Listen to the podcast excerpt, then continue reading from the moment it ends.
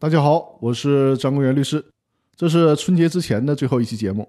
这一期呢，我们还是要来接着聊上一期的话题，就是请求解散公司和申请强制清算为什么案件性质不同。第三部分，今天呢，我们来着重说一下审理程序上的不同。诉讼案件与非诉讼案件的性质不同，法院行使审判权的前提以及目的也就不同，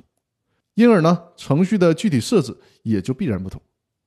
法院处理诉讼案件适用通常的诉讼程序，处理非诉讼案件则适用的是非诉讼程序。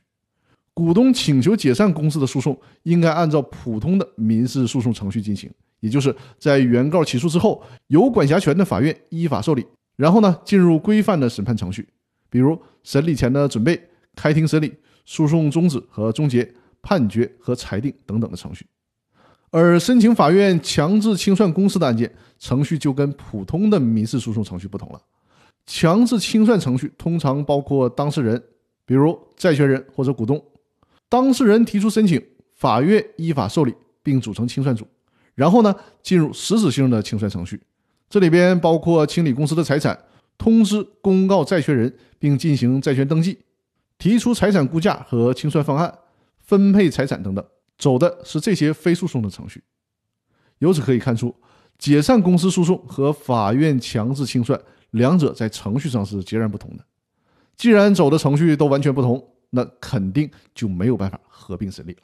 其实关于这个问题呢，还有一部分我们就需要放在春节以后再和大家继续讲解了。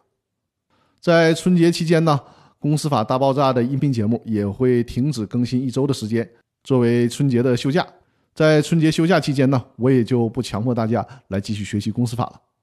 今天呢，恰好是年三十儿，我在这里先给大家拜年，祝大家新春快乐，鼠年吉祥。尤其是我的听众里企业家居多，所以说呢，祝大家在新的一年里发大财，一切顺风顺水。那我们春节之后再见，感谢大家一直的支持，新春快乐，谢谢大家。